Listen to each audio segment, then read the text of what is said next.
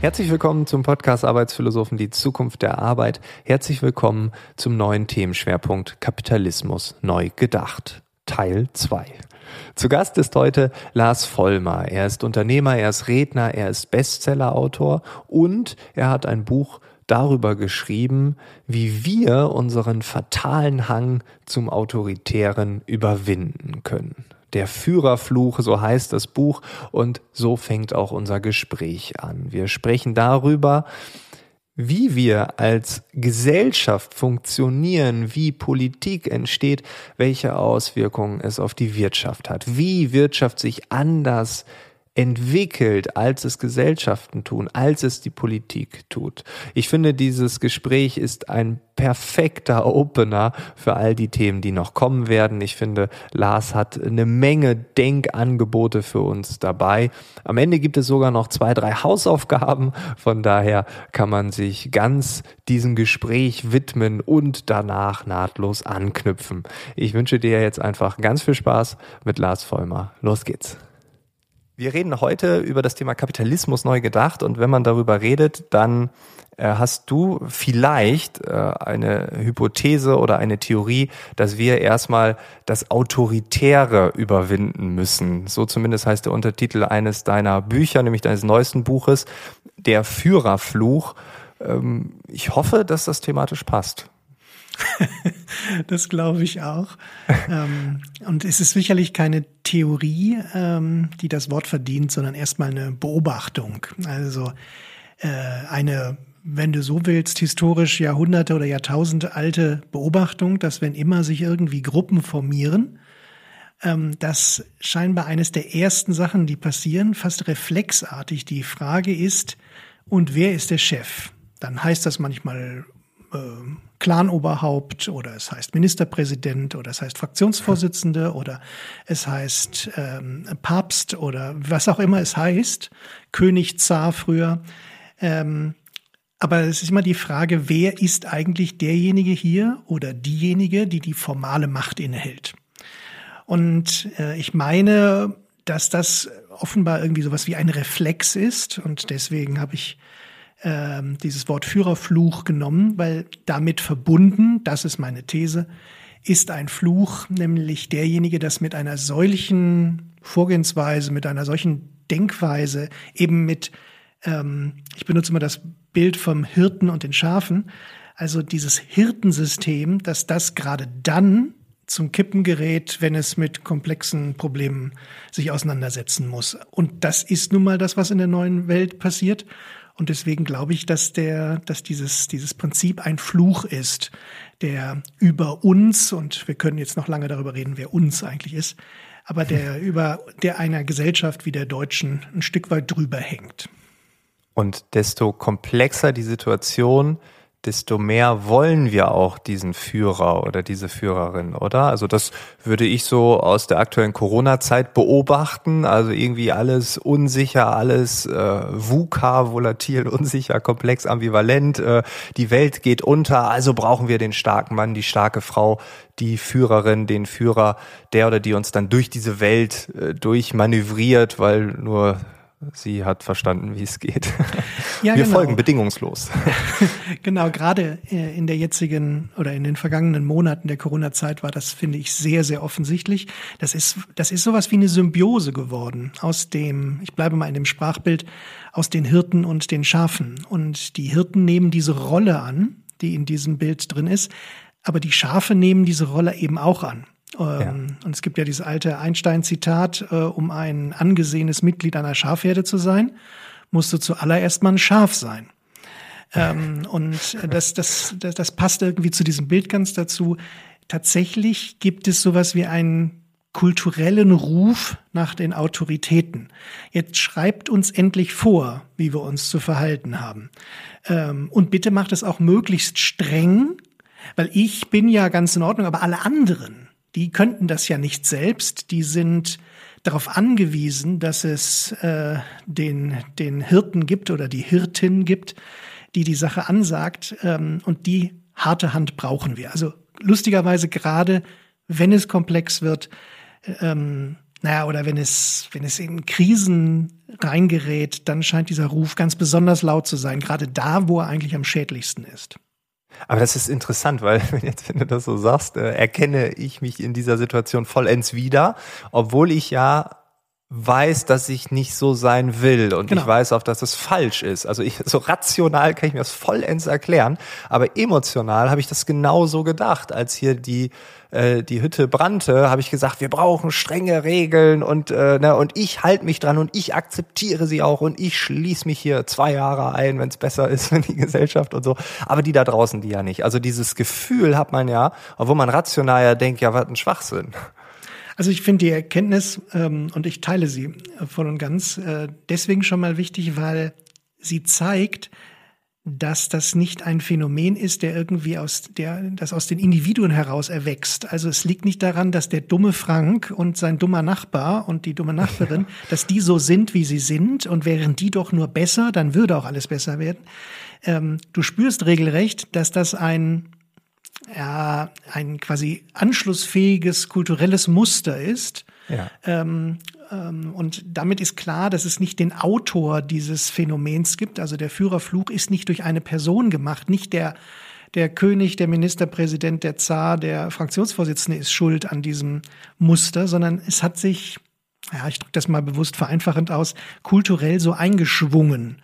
Das macht es nicht besser, aber das ist wichtig für die Analyse, dass wir nicht an irgendwelchen einzelnen Personen rumdoktern müssen. Wir müssen also nicht Frank reparieren, um das Problem wegzubekommen.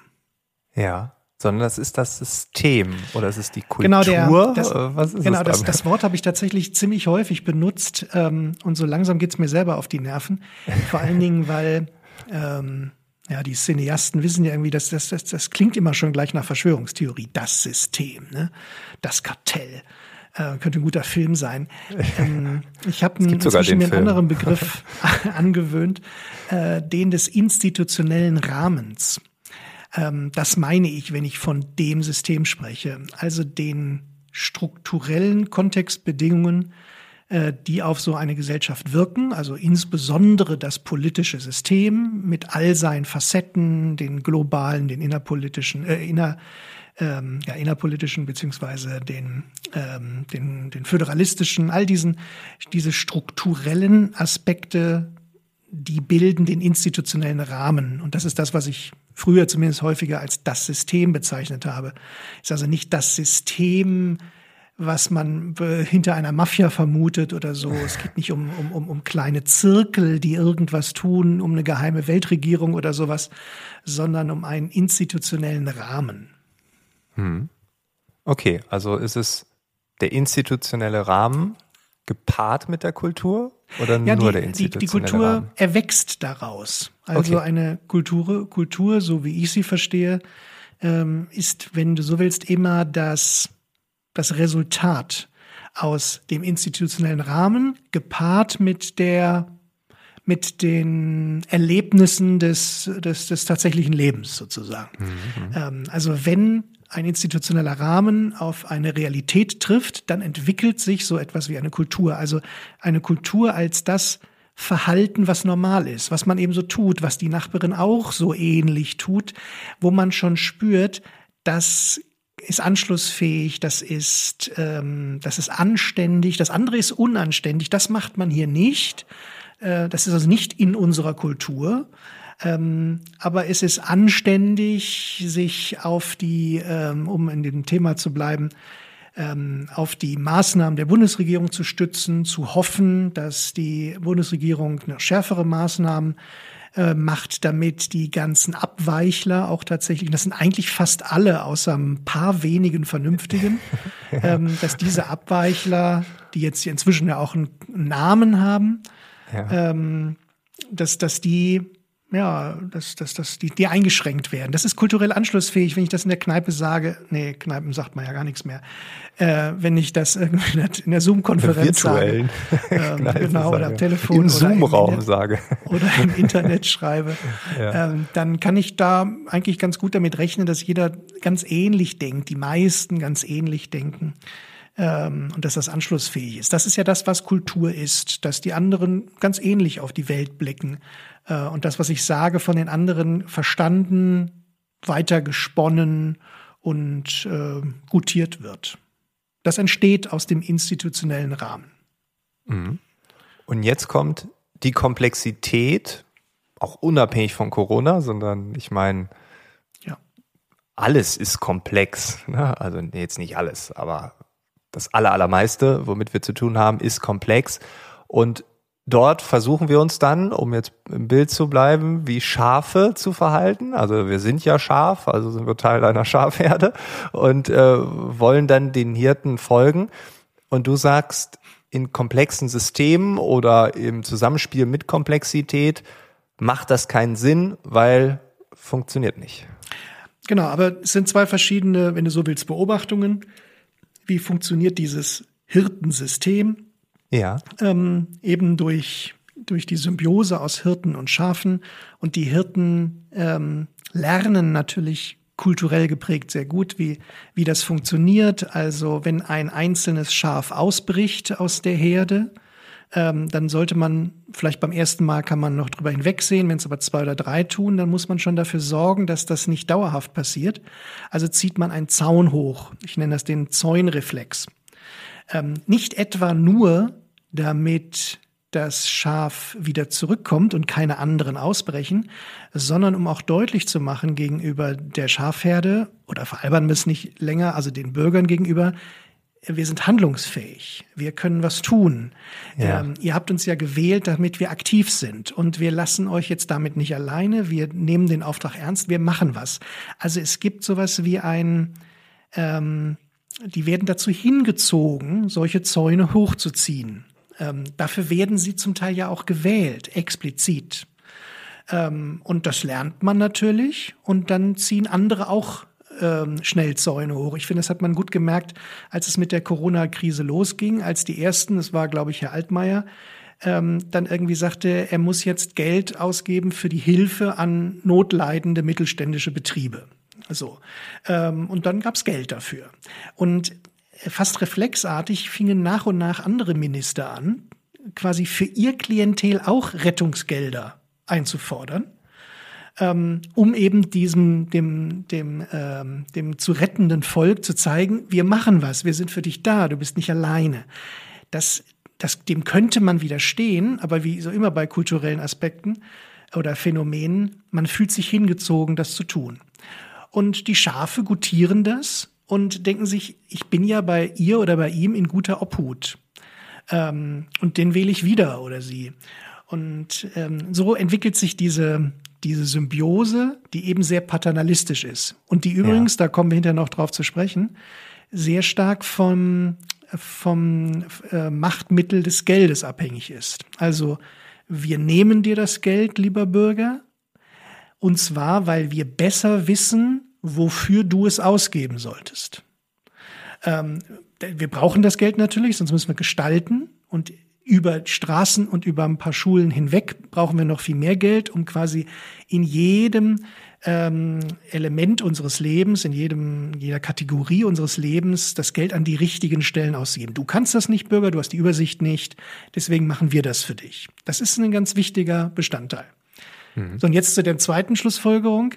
Wenn es jetzt komplex wird, wenn also jetzt die Probleme, die auf eine Gesellschaft wirken, die natürlich unglaublich vielfältig sind und mit Corona letztlich ja nur eine ähm, so einen einen äh, ja irgendwie einen ganz besonderen Ausbruch hatte, ähm, dann merkt man, dass es so schnell vonstatten geht, dass es so viele Einflussfaktoren gibt, dass es so viele Anspruchsgruppen gibt, ähm, dass eben diese zentrale, dieses zentrale Gehirn eines solchen äh, Systems gar nicht so schnell agieren kann.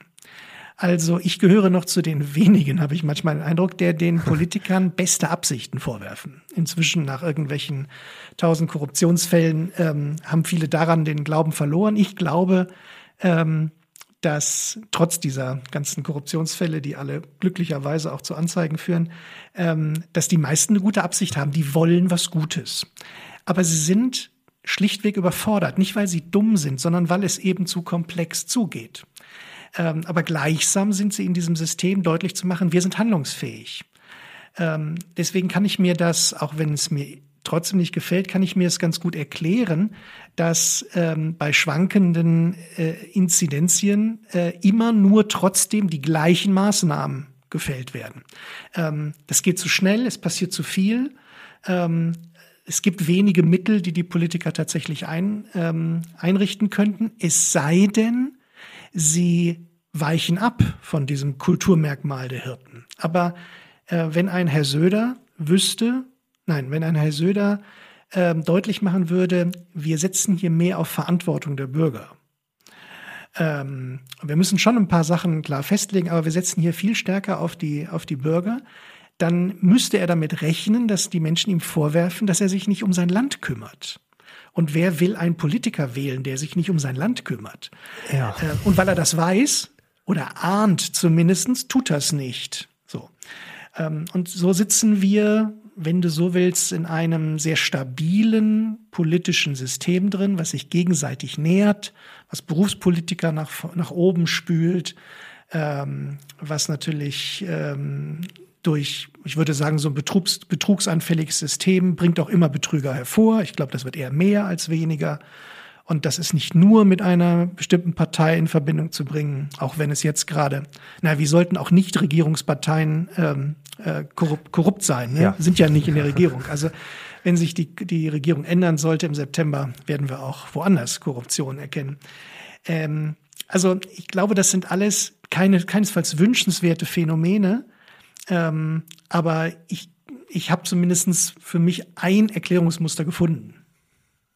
Sitzen wir dann in der Falle? Also wenn du sagst, das nähert sich gegenseitig, kann man dann da ausbrechen? Also kann man diesen äh, Ich zäune alles ein Effekt, kann man den Hirten äh, irgendwie besiegen? Ich also, glaube ohne schon. Das jetzt zu schlecht äh, sagen zu wollen, aber. ich glaube, hier hilft irgendwie der Blick ähm, in Geschichte oder in Historie. Und es gab ja in ganz vielen Ländern und zu allen Zeiten der Geschichte immer wieder große Umbrüche.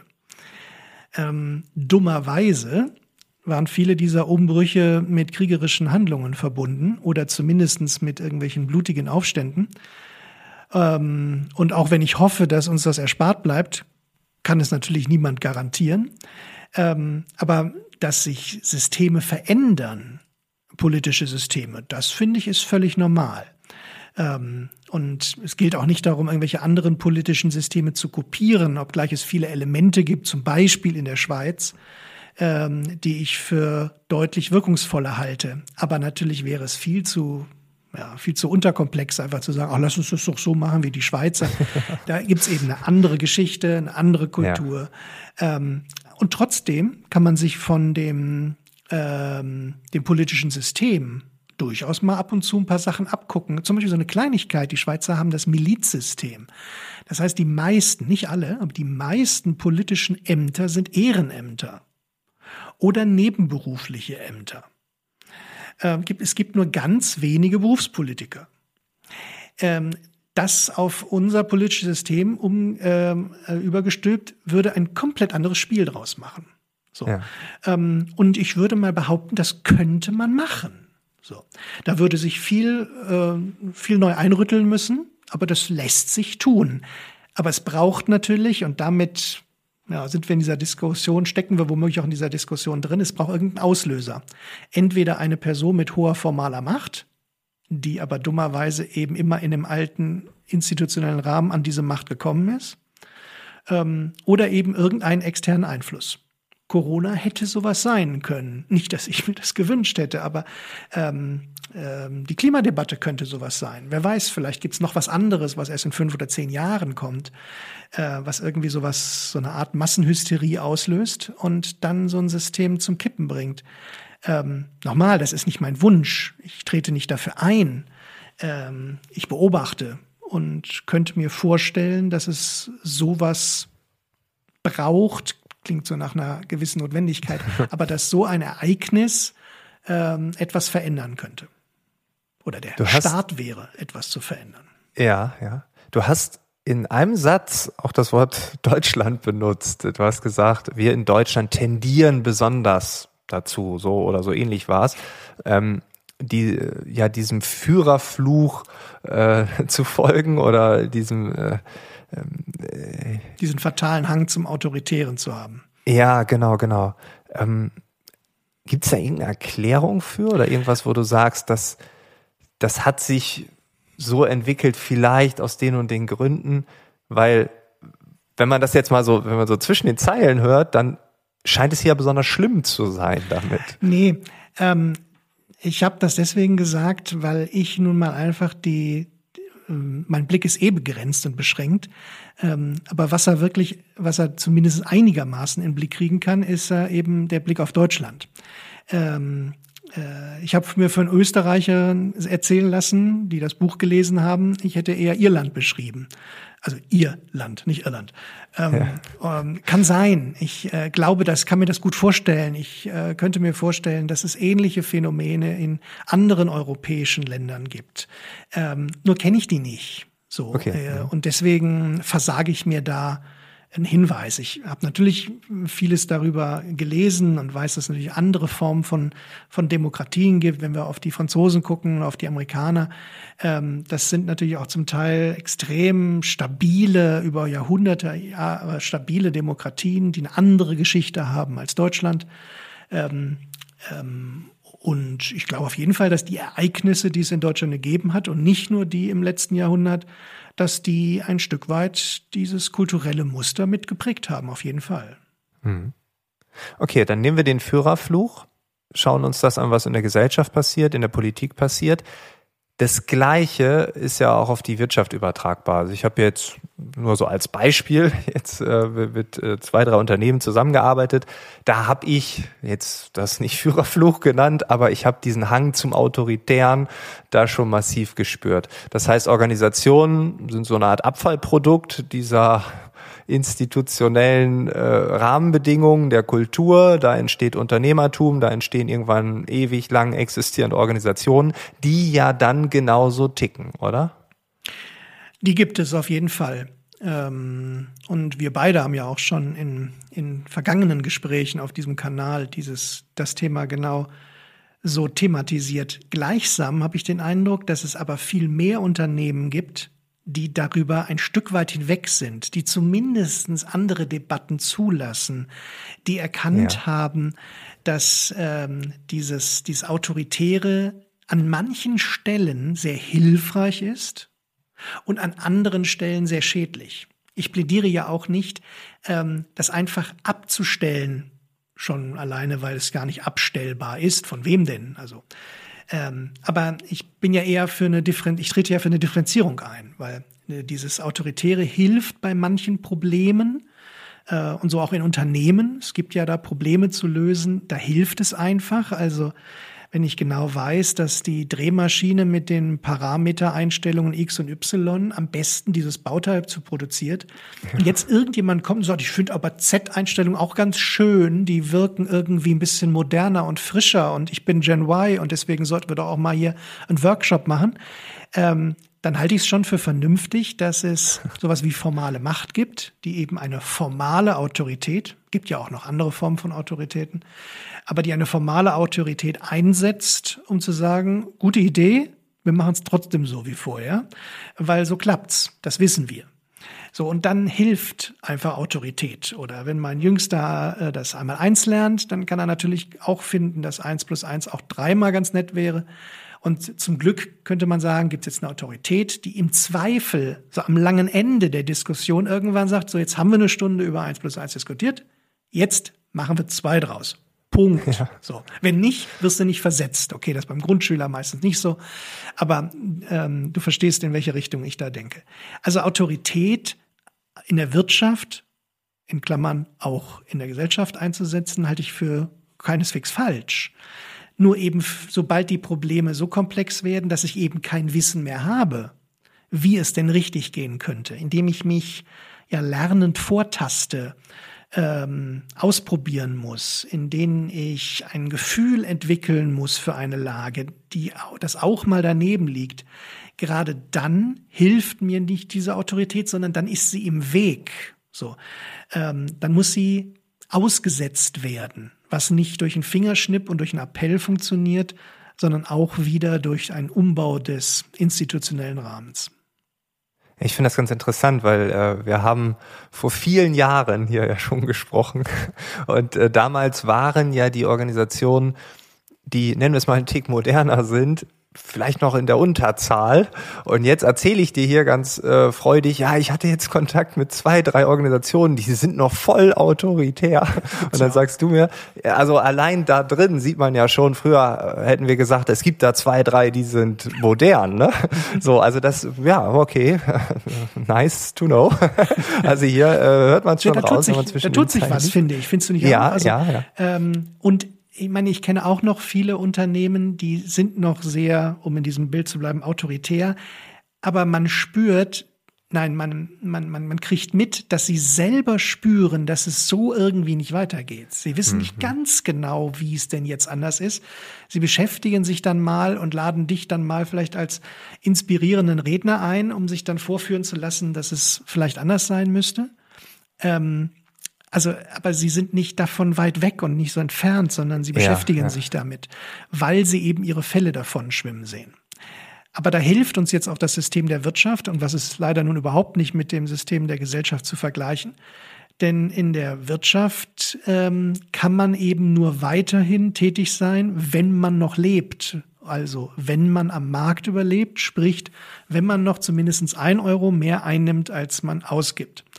Ähm, und na, diese Notwendigkeit gibt es glücklicherweise in der Gesellschaft ja nicht. Also uns geht es ja nicht primär darum, in einer Gesellschaft viel Geld zu verdienen, äh, sondern uns nicht die Köpfe einzuschlagen. Ist ja ein ganz anderes, sag mal, so, so ein. Grundziel, so ein Grundzweck. So.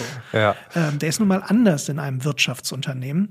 Und ähm, deswegen könnte ich mir vorstellen, sind auch Unternehmen schneller dazu gezwungen, ähm, andere Gedanken mit ins Kalkül zu ziehen. Okay, das heißt, wenn dieser Stein erstmal ins Rollen gebracht wurde, was er irgendwann mal wurde, dann haben immer mehr darüber gesprochen, das tun wir hier, das tun viele andere draußen auch. Es gibt diese kleinen Evolutionen, Revolutionen in den Organisationen, Dinge entwickeln sich. Wirtschaft ist anpassungsfähiger, haben wir gerade gelernt, weil man irgendwie überleben muss. Ähm, ist dann eine Art neue Wirtschaft. Und wenn wir über eine neue Art von Kapitalismus nachdenken oder nennen wir es neue Wirtschaft, völlig egal, ist das dann etwas, was dann ja zwangsläufig passiert? Also da brauchen wir uns gar keine Gedanken machen, sondern das ich mag das diesen kommt Gedanken einfach. sehr. Ich mag diesen Gedanken sehr, denn ähm, bei allen Veröffentlichungen, Büchern, Debatten ähm, schwingt immer so der, der Grundtenor mit, wir müssen die Wirtschaft anders machen. Jetzt kann man unterschiedliche Moralvorstellungen haben, was anders ist. Aber ja. wo man sich dann trotzdem immer einig zu sein scheint, ist, wir müssen das machen, denn wir sind ja die Wirtschaft. Genau das wie wir Hirten. ja die Gesellschaft sind. Also wir Menschen, ja. wir sind ja die Gesellschaft. Das ist aber nicht so. Ähm, weil wir sind Individuen. So. Wir handeln nun mal nicht gleichsam. Ähm, und nur weil du die, um, die, die, die Wirtschaft gerne anders hättest, wird sie ja nicht so. So. Ähm, also ich würde sagen, sie, die, diese Unternehmen, von denen wir gerade gesprochen haben, die entwickeln sich nicht weiter, weil es solche Leute wie vielleicht uns beiden gibt, die ihnen ins Gewissen reden, sondern weil sie spüren, dass sie im Wettbewerb Probleme bekommen. Oder ja. weil sie schon gestorben sind und ihr Nachfolgeunternehmen es gleich anders gemacht hat. Also das ist eher so ein aus der Biologie angelehnt, so ein evolutionärer Fortschritt. Ähm, die ganzen ähm, die ganzen Experten und Inspiratoren drumherum, die können sicherlich die Menschen beflügeln, sich diesen Gedanken zuzuwenden und Mut zuzusprechen und Ideen aufzubringen. Aber diese Entwicklung würde ohne uns auch passieren. Äh, einfach weil die Unternehmen verpflichtet, gezwungen, sich gezwungen sehen, etwas auszuprobieren. Und wenn sie dann was gefunden haben, was funktioniert, dann machen sie das weiter. Übrigens auch, wenn uns beiden das nicht gefällt. So. Ähm, also deswegen können wir gerne auch über äh, große Unternehmen motzen, dass die an vielen Stellen noch so rückständig wären. Aber nein, die sind ja gar nicht rückständig. Sie sind in ihrem Markt erfolgreich. Ähm, also was für eine Anmaßung wäre das, denen zu sagen, sie wären rückständig. Sie sind nur nicht so, wie wir sie gerne hätten. Ja, das stimmt. Aber sie sind so, wie sie es in ihrem Markt brauchen. Was nicht heißt, dass das in zehn Jahren anders aussehen kann, dass ja, sie dann ja. plötzlich weg sind. Ja, logisch. Also Evolution, dieses evolutionäre Denken, äh, dieses darwinistische Denken, dass, ähm, dass es Weiterentwicklung gibt äh, des, ja, des Wettbewerbes oder der Anpassung wegen und nicht, weil es Menschen gibt, die das unbedingt wollen. Das finde ich ein sehr, sehr spannender und vor allem sehr wertvoller Gedanke. Ja, ja, bin ich voll bei dir. Ich glaube, dass also so habe ich es auch gemeint. Also äh, dass mhm. der Markt treibt die Unternehmen. Also wir genau. müssen, sonst sterben wir. Ähm, das ist auch das, was ich ja manchmal höre, dass dann sagt, ja, wir müssen uns darauf einlassen, weil sonst kriegen wir die klugen Köpfe nicht mehr. Sonst kriegen wir gar keine ITler mehr, weil das äh, geht ja nicht. Und dann äh, da da kann man glaube ich verschiedene Geschichten erzählen. Ähm, aber das, was du gerade gesagt hast, wir denken immer, dass wir die Wirtschaft machen müssten. Das ist ja auch dieses Hirtenprinzip, oder? Exakt, also das ist auch das. Exakt. Ja, das, also da, da, da schlägt es wieder zu, quasi dieser ja, kulturelle Gedanke. Ähm, also ich muss jetzt mal irgendwelche Personen nur beispielhaft und exemplarisch, raus, äh, nur exemplarisch rausnehmen. Nicht, weil ich jetzt sie direkt damit ansprechen möchte, aber ähm, wenn doch jetzt alle ihr Unternehmen so bauen, wie es Frederic Laloux sagt, dann wird's doch gut. Also wir müssen doch Frederic Laloux eigentlich jetzt am besten an die Macht in Anführungsstrichen bringen. Also als den in Anführungsstrichen, den als die Führungsfigur äh, identifizieren. Der muss doch auch die formale Macht bekommen. Wenn der Wirtschaftsminister wäre, ähm, dann würde doch alles besser werden. So, das schwingt mit, das sagt so keiner außen. Aber das ist genau wieder, wie du richtig sagst, das ist genau wieder der Führerfluch, als wenn sich die Wirtschaft so entwickelt, wie es Herr Altmaier gerne hätte. So, das tut sie eben nicht. Ähm, er setzt Rahmenbedingungen und zwar sehr entscheidende, aber sie wird damit noch lange nicht äh, so, wie er es gerne hätte. Und so wäre das bei einer anderen Figur und wir müssen nicht Frederic Laloux dafür nehmen, kannst jeden anderen auch nehmen. Ähm, der wird eben, die wird die Wirtschaft auch nicht so, wie er es hätte. Also da steckt genau, wie du sagst, wieder dieser dieser implizite Gedanke drin, es kommt auf die Menschen an der Spitze an. Nein, tut es nicht, wäre meine Gegenrede. Okay, jetzt brauchen wir noch was individuell Positives, weil jetzt äh, kann ich ja jetzt aus diesem Podcastgespräch rausgehen und sagen, ja gut, die Wirtschaft entwickelt sich so oder so, ich kann nichts machen und wenn ich äh, irgendwas machen will, dann bin ich ja gleich ein Hirte und äh, bau Zäune oder äh, spendiere Geld oder was auch immer. Also was können wir tun, um aktiv zu sein, um zu agieren, um in die Aktion zu kommen und nicht in diese Hirtenfalle zu treten, wenn ich es jetzt mal so nennen darf. Kommt sicherlich auf den Gestaltungsgegenstand an, den du dann vor dir hast oder den wir, äh, wie du es gerade gesagt hast, vor uns haben, denn das Individuum vor sich hat. Ähm, aber das ist eine Paradoxie natürlich. Also um eine Organisation um den institutionellen Rahmen einer Organisation zu verändern, um zum Beispiel diese organisatorische Trennung von den, äh, den nicht komplexen Aufgaben zu den komplexen Aufgaben durchzuführen, braucht es wieder formale Macht. Also wenn ich einen Bereich schaffen will, der ohne formale Macht auskommt, brauche ich formale Macht, um das zu legitimieren. Ähm, das klingt einerseits paradox, und andererseits erleben das Unternehmen ständig. Also es gibt ja. ja in allen Unternehmen irgendwelche Projektteams, die sich bilden. Manche sind hoffnungslos erfolglos und manche sind großartig und schaffen was Tolles. Meistens erkennt man dann auch, dass da ähm, die formale Macht keine Rolle spielt. Vielleicht gibt es einen, der offiziell den Titel Chef hat, aber das kümmert das Team irgendwie nicht. Also da wird keine Macht ausgespielt, da entsteht eigentlich keine Macht. Ähm, aber dieses Projektteam ist dann trotzdem von irgendjemandem legitimiert worden. Vielleicht vom Inhaber, vielleicht vom Chefchef -Chef oder so. Ähm, und das braucht es. Das ist wichtig. Und Ähm, diesen, ja, diesen Zusammenhang muss ich mir zunutze machen, wenn ich in einer, zum Beispiel in einem Wirtschaftsunternehmen etwas verändern will. Ich brauche die formale Macht, um aktiv etwas zu gestalten und zu legitimieren. Und so glaube ich auch in der Gesellschaft äh, gilt diese Paradoxie auch. Ich brauche formale Macht, um den institutionellen Rahmen des politischen Systems zu verändern. Ähm, sonst hilft nur eine Revolution und die führt meistens zu noch autoritäreren Systemen und nicht etwa zu ähm, freiheitlicheren Systemen. Hm. Okay, also da, mit diesem Paradox müssen wir leben. ja, wir genau, genau. Ja. Aber äh, also für Organisationen würde ich sagen, ähm, sich dieses Paradox zunutze zu machen. Also es hilft ja. Ähm, also ich kenne nicht wenige ähm, so Unternehmenslenker, die intellektuell durchaus verstanden haben, dass es jetzt äh, sowas bräuchte wie selbstorganisierende Teams, wie man immer so schön sagt. Ähm, und jetzt glauben und auch noch eingeredet bekommen, sie müssten nur etwas loslassen. Äh, und dann wird das schon. Und sich dann immer wundern, dass es dann fast nie was wird. ähm, die, die fühlen sich manchmal hilflos, habe ich den Eindruck, und auch trotzig im Sinne von, aber ich bin doch hier der Unternehmer, also ich habe das doch auch aufgebaut und jetzt soll ich hier plötzlich keine Rolle spielen. Also ich halte das auch für eine große Chance in Wirtschaftsorganisationen deutlich zu machen, dass es diese Personen braucht, um eine organisatorische Veränderung zu legitimieren, um den Schutz auch zu bieten vor den anderen. Ähm, also dazu braucht es zwingend formale Macht, nicht zum Entscheiden des Operativen, sondern zum Ermöglichen des institutionellen Rahmens. Cool, das ist äh, die perfekte äh, Überleitung zu einem Gespräch, welches wir schon hatten.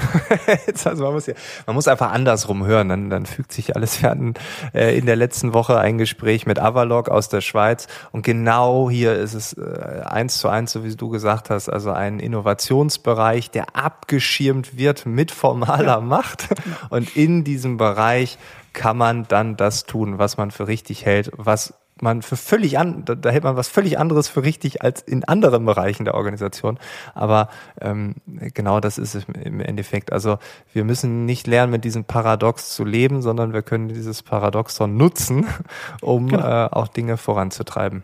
Ähm, ich würde sagen, jetzt haben wir doch noch den optimistischen Zweig hier, äh, also richtig ausgepflastert hier. Ich bin ja auch optimistisch. Ähm, ja. Äh, bei der Wirtschaft sowieso bei den gesellschaftlichen Phänomenen ähm, fehlt mir auch tatsächlich der, der Ansatz, wie denn die Veränderung genau gehen könnte. Ich meine, das wäre ja wieder Anmaßung, den komplexen Weg vorwegdenken ja. zu können. Ähm, den habe ich nicht. Ähm, und vielleicht brauche ich auch einfach noch länger und noch mehr Mitstreiter, die sich darüber mit Gedanken machen. Ähm, ich habe mal in diesem von dir netterweise erwähnten Buch ähm, so eine Skizze einer, ich habe sie Verantwortungsgesellschaft genannt, die so ein bisschen den, den so einen dritten Weg ähm, skizzieren soll zwischen ähm, den kollektivistischen Systemen wie dem Sozialismus zum Beispiel und den sehr stark individualistischen Systemen wie äh, individuellen Systemen wie dem Kapitalismus. Ähm, ich glaube, da gibt es einen dritten Weg, ähm, der nicht etwa irgendwie das beides miteinander verschwurbelt, weil das ist es, glaube ich, nicht, ähm, sondern der irgendwie einen, einen Kontrapunkt dazu setzt. Und äh, der zum Beispiel, das habe ich ja vorhin kurz angedeutet, äh, darauf setzt, den Geldstrom umzu, äh, umzukehren.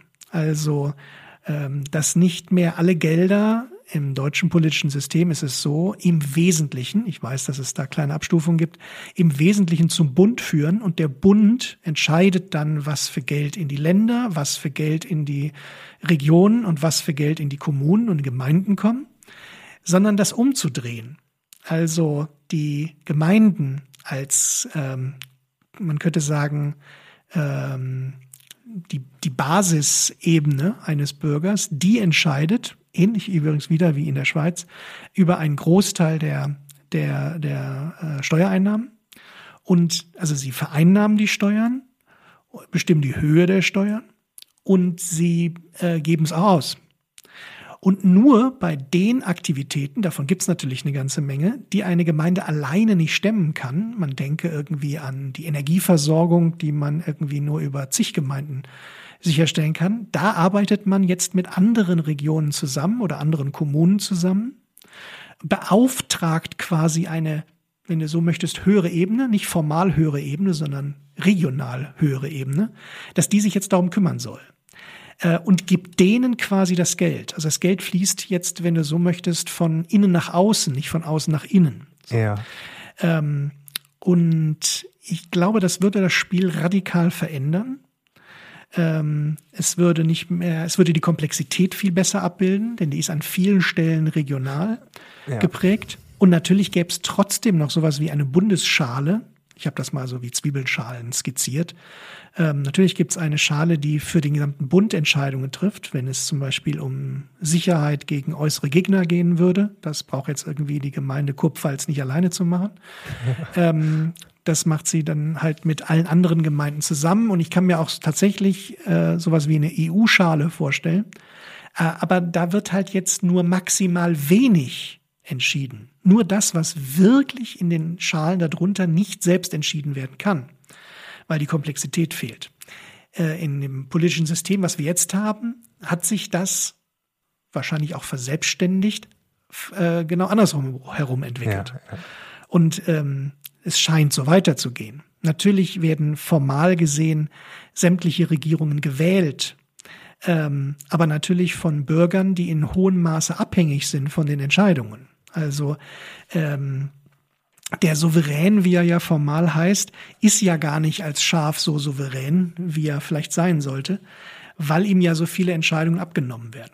Und das, das meine ich mit Verantwortungsgesellschaft, eine Gesellschaft, die strukturell äh, nicht appellativ, die strukturell die Verantwortung möglichst so viel wie möglich davon bei den Individuen belässt. Alles geht nicht, verlange ich auch gar nicht, äh, plädiere ich auch gar nicht dafür, aber so viel wie es irgendwie geht. Ja, es ist ein mega spannender Gedanke, weil wir ja oft auch in diesem Entweder-Oder denken oder ich habe äh, ja Kapitalismus neu gedacht, äh, Teil 1. Wir hatten ja schon mal diesen Themenschwerpunkt. Äh, äh, da habe ich in diesem Zeitraum auf Veranstaltungen abends bei einem Bierchen oder einem Wein und das beim Kaffee gesagt, ja, mein aktueller Schwerpunkt heißt Kapitalismus neu gedacht. Ja, und dann der Kommunismus oder was. Also das war dann immer so der Gegensatz, der dann kam. Also immer dieses Schwarz-Weiß-Denken, es gibt diese beiden Pole und nichts dazwischen. Dann hatte ich Wolf Lotter hier, der gesagt hat, es gibt irgendwie 700 Kapitalismusarten, wenn man mal genau untersuchen würde. Also es gibt gar nicht diesen einen. Und ähm, ja, es ist schon, schon erstaunlich erstaunlich. Deshalb finde ich es klasse, dass du diesen, diesen Gedankengang aufmachst. Da habe ich so äh, noch gar nicht drüber nachgedacht. Aber es äh, fühlt sich logisch an. Und äh, ich finde, da dürften wir drüber nachdenken. Und noch vielleicht als, wir verteilen jetzt Hausaufgaben, ne? Zusätzliche Hausaufgabe habe ich noch nie gemacht. Einfach zu überlegen, wo bin ich Hirte und wo bin ich Schaf. Diese genau. Kombi. Äh genau, ich hatte neulich ähm, eine Debatte mit, Entschuldigung, ähm, hatte neulich eine kleine Debatte mit einer Gruppe von, von alten Schulfreunden und ähm, wie man so häufig, äh, wie das so häufig ist, kamen wir auf das Thema ähm, Klimaschutz. Hm. Und dann ist die Diskussion irgendwie in die Richtung so äh, Verschmutzung der Meere, Kunststoffe und so und zum äh, Plastiktüten und sowas gekommen. Und äh, dann sagte tatsächlich eine der Beteiligten, also sie wünsche sich, dass es jetzt endlich ein klares Verbot von Plastiktüten gibt. Ähm, und ich habe das nicht verstanden. Warum brauchst du das? Du kannst doch einfach aufhören damit. Also du, wozu brauchst du ein Verbot? Ähm, ja, weil sie ja nicht wüsste genau, was jetzt genau richtig ist. Denn auch wenn die öffentliche Debatte da sehr einseitig ist, gibt's ja auch eine Kehrseite des Ganzen, wie immer. Ähm, aber äh, ja, sie wünscht sich quasi die Autorität, die, das ist das, das war der sprichwörtliche Ruf des Schafs nach den Hirten. Tut endlich was, damit ich die Verantwortung nicht tragen muss, ähm, damit ihr für mich das klärt. Und ich spreche ihr überhaupt nicht ab, dass sie das nicht selber könnte. Ähm, ich glaube einfach nur, sie ist inzwischen jetzt so sozialisiert, dass das zum anschlussfähigen Kulturmuster wieder gehört. Und das ist ja keine positive Entwicklung, ähm, sondern das Gegenteil davon. Und das schaffe ich nicht mit dem Appell. Ich kann nicht sagen, Susi, so heißt sie nicht, aber so habe ich mir jetzt ausgedacht. Susi, denk jetzt mal verantwortungsvoll, sei doch jetzt endlich mal, das, das ändert sich ja dadurch nicht, ähm, sondern ähm, ja, es, Verantwortung muss gelernt werden, äh, muss sozialisiert werden. Und dazu braucht es natürlich Rituale und Praktiken, damit das passiert. Ich denke zum Beispiel, ein Beispiel, sehr simples Beispiel, ähm, jetzt zitiere ich zum dritten Mal schon die Schweiz, das ist aber jetzt wirklich Zufall. Ich dachte, Susi. Ähm, auch die gesetzlich versicherten, krankenversicherten Schweizer, die kriegen die Rechnung vom Arzt erstmal zu sich nach Hause, äh, um überhaupt erstmal zu sehen, was das alles kostet. So. Ja, ja. Das ändert jetzt noch nicht dramatisch das Spiel, aber schon mal etwas. Bezahlen tut's immer noch die Krankenkasse, aber jetzt sehe ich das plötzlich. Und was ich von einigen Schweizer Freunden auch weiß, wenn dann mal was da draufsteht, was eigentlich gar nicht behandelt wurde, dann melden die sich schon. So, und dann sagen die Minister der Krankenkasse, Moment mal hier, da hat der Arzt, glaube ich, irgendwas abgerechnet, was, also ich erinnere mich nicht daran, sollten Sie noch mal nachfragen. So. Ähm, also sofort ist ein Korrektiv drin. Und schon klar, dass auch der Patient ein Stück weit mitwirkt, ähm, wie, die, wie die Kosten im Gesundheitssystem sich aufschwingen.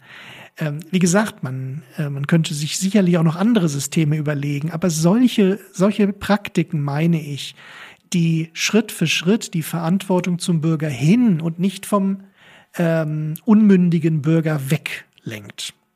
Ja.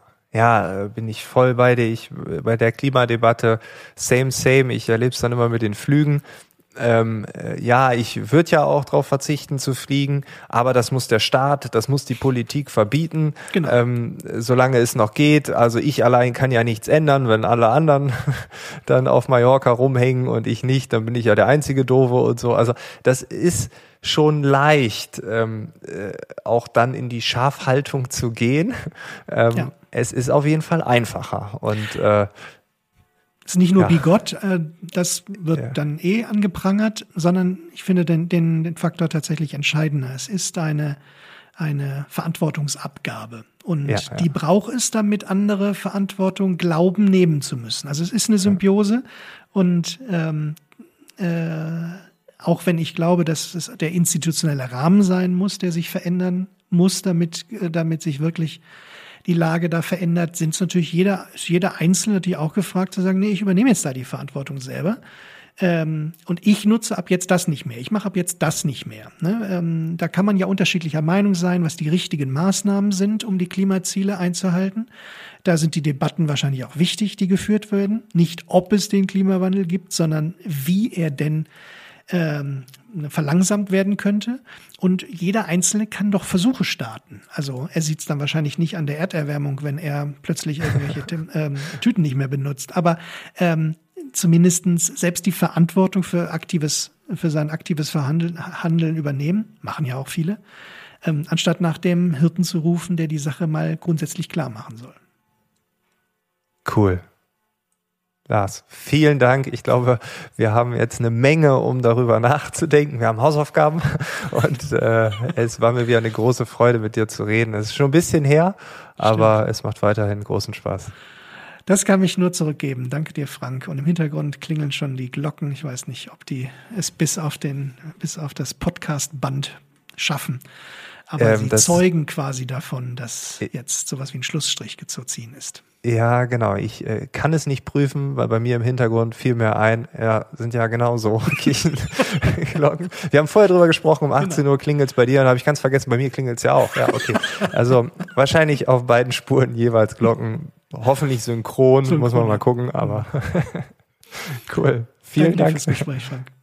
Das war das Gespräch mit Lars Vollmer. Und wenn du jetzt denkst, wow, das war cool, das hat Spaß gemacht, ich möchte weitere Episoden mit ihm hören, die alten Folgen sind leider nicht mehr online zu finden. Ich habe irgendwann ja diesen Podcast neu aufgesetzt und die ganzen alten Episoden sind vom Netz gegangen und wären auch mit dem heutigen Verständnis von Audioqualität nicht mehr in Einklang zu bringen. Also es ist gut für deine Ohren, also bitte gar nicht erst googeln, du wirst nichts finden.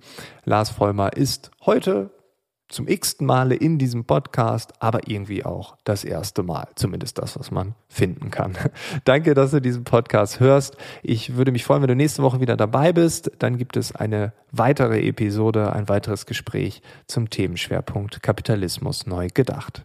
Ich wünsche dir bis dahin alles Gute.